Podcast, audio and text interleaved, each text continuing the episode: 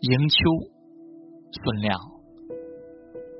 我在院半下行走，上一步夏天，下一步入秋。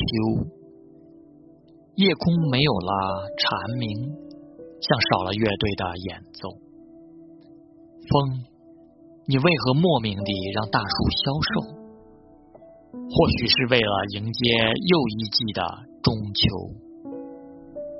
突然记起月光下的老屋和那用泥巴堆砌的墙头，你就坐在那里，靠近方角桌，望着泛起云烟的香楼，我窃喜地想要伸手，你说等一下，才可以庆祝丰收，风。突然把思绪吹皱，哦，我一个人在外头。